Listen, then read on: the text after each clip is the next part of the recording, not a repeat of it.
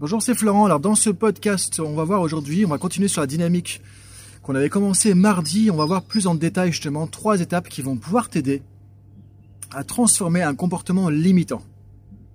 Ça peut être par exemple quelque chose de euh, un peu compulsif, euh, lié à des addictions, des choses comme ça, ou simplement des habitudes que tu as mis en place au fil des années que tu aimerais changer, toi, dans ta manière de réagir.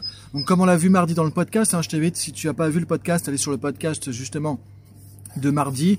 Tu peux retrouver sur ma chaîne YouTube aussi, ou sur SoundCloud, Deezer, Spotify, iTunes et compagnie.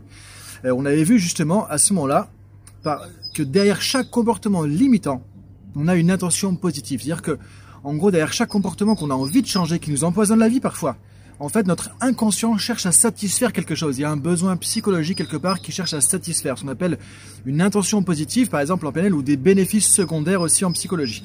Donc ça, on l'a vu dans le podcast, donc je t'invite à retourner, je te mets le lien en dessous de la vidéo si jamais tu n'as pas vu ce podcast qui explique un peu toute cette partie-là. Maintenant, on va voir aujourd'hui dans cette vidéo comment en trois étapes tu peux faire évoluer, comment tu peux modifier, comment tu peux changer un comportement limitant comme ça. Donc par exemple, si tu as l'habitude, quand ça va pas, de te jeter sur la nourriture, des choses comme ça. Si tu te dis, tiens, j'aimerais arrêter de fumer, j'ai l'impression que c'est plus fort que moi, par exemple. Ou si par exemple, quand tu as une critique, quelqu'un te dit un truc qui te plaît pas, ou au boulot, la hiérarchie, des choses comme ça, te mettre dans l'état de colère, toi, assez facilement, tu as du mal à sortir de ça, ou de frustration. Donc arriver à changer ta réaction ou ton comportement derrière. Donc les trois, trois étapes pour faire ça.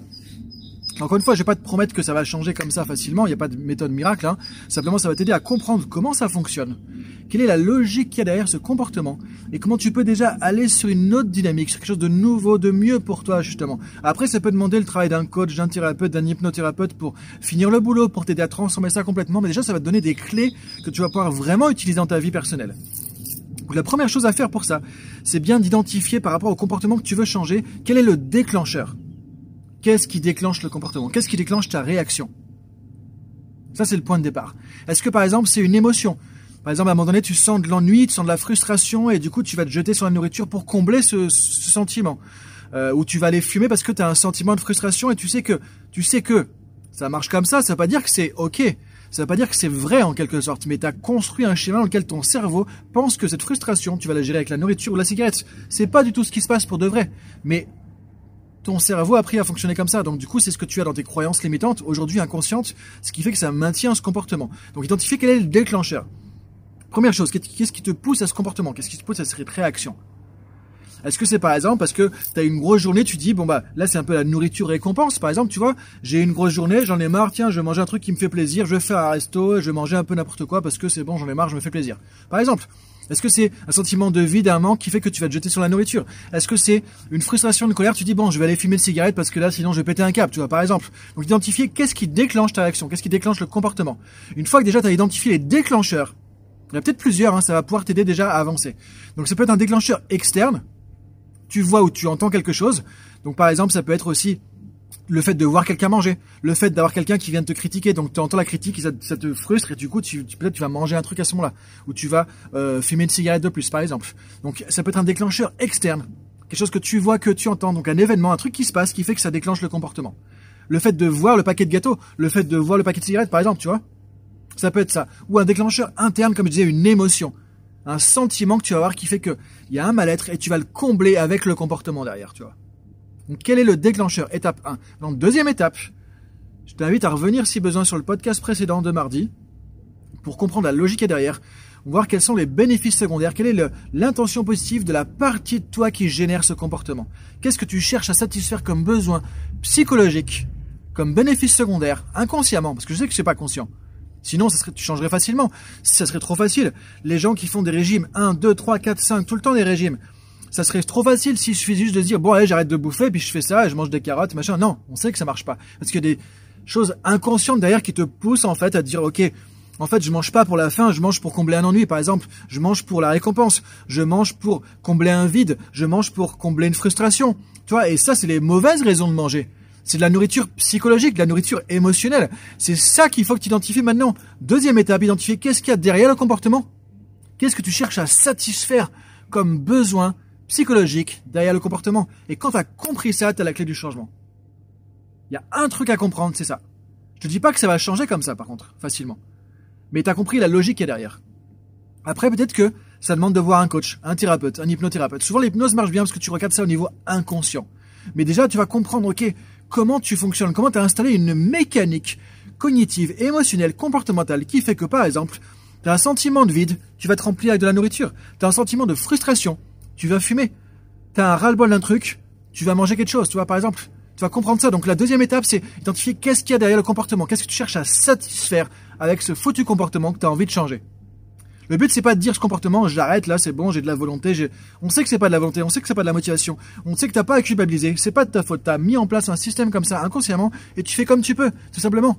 Mais une fois que t'as compris comment ça marche, déjà ça va t'aider à changer. Donc deuxième étape, identifier qu'est-ce qu'il y a derrière, c'est quoi les bénéfices secondaires, qu'est-ce que je cherche à satisfaire comme besoin, comme émotion, qu'est-ce que je cherche à compenser avec ce comportement. Est-ce que tu fumes par exemple pour sentir euh, comme les autres? Parce qu'il y a un côté social. Tout le monde fume. Bon, je vais fumer comme ça, je fais comme eux. Je me sens pas exclu. Est-ce que tu fumes pour le côté jovial? C'est festif. J'ai un verre, j'ai ma cigarette, tout ça, c'est la fête, je me sens bien. Et du coup, tu fumes pour se sentir bien comme ça. Ce qui est bête, hein, tu peux te sentir bien sans cigarette, mais tu as associé ça. Tu vois, l'idée, c'est, je sais pas de juger, c'est de se dire à quoi j'ai associé le comportement qui fait que j'ai ce comportement qui est collé comme de la glu à ce truc derrière, quoi. Et ça va être quoi la troisième étape?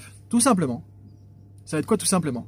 Alors, tout simplement, on sait que c'est pas évident, c'est pas simple. Mais je veux dire, la logique est simple à comprendre. C'est que derrière, du coup, ça va de voir comment tu peux garder ce bénéfice secondaire, mais le rattacher à autre chose que ce comportement. C'est-à-dire comment je peux me sentir bien, détendu, en soirée, festive, sociale, sans cigarette. Est-ce que c'est possible Les gens qui fument pas ne sont pas moins sociaux, par exemple. Ils font ça autrement. Comment je peux faire ça? Comment je peux faire pour me sentir euh, rempli sans manger un paquet de gâteaux, de chips, un truc énorme parce que j'ai sens un vide intérieur, tu vois? Comment je peux combler ce vide intérieur autrement qu'avec ce comportement? Et en fait, ce qu'on disait dans le podcast précédent, c'est que la partie de toi qui cherche à satisfaire ce besoin psychologique a trouvé un comportement qui marche pour ça. C'est-à-dire, j'ai une frustration, cigarette. Je sens un vide, euh, nourriture par exemple. J'ai besoin de me sentir récompensé de quelque chose, nourriture. C'est ça qui va pas. Maintenant, c'est j'ai besoin de sentiment de récompense parce que j'ai une dure journée, j'en ai marre, j'ai galéré, j'ai envie de faire un truc qui me fait plaisir. Ok, mais autre chose que nourriture. Et là, du coup, il y a un changement qui va se faire. Donc c'est pas dire j'arrête ce foutu comportement, c'est pas dire poubelle, c'est dire ok, c'est en fait c'est comme si tu faisais un, tu changes de chemin, tu vois, tu vois que tous les matins tu prends un chemin, ça bouche et tu continues à aller dans les bouchons, les bouchons. Un matin tu dis mais qu'est-ce que je fais là? Je vais changer de route. Tu prends notre route, ça va plus vite. Qu'est-ce que tu fais le lendemain? Tu prends l'autre route tu as trouvé un raccourci, ça va plus vite, donc tu vas le garder. C'est ça qu'on va créer avec ton cerveau. Pour satisfaire ce besoin psychologique, l'intention positive que la partie de moi cherche à accomplir, avec le comportement A qui est pas bon pour moi, comment je peux faire ça avec un autre comportement? Donc la troisième étape, ce que j'invite à faire, c'est réfléchir comment je pourrais faire autrement? Quels sont d'autres comportements, d'autres possibilités, d'autres trucs que je pourrais faire à la place du comportement qui me pose une difficulté? Pour créer cette bifurcation, créer ce raccourci, créer ce nouveau chemin que tu vas pas mettre en place. Après, c'est peut-être des choses qui vont te venir à l'idée, peut-être des choses qui vont pas forcément venir, tu sauras peut-être pas. Euh, après, ça peut être des pratiques aussi, toi, qui vont t'aider à changer ton état émotionnel, parce que souvent, tu as remarqué, il y a des émotions derrière.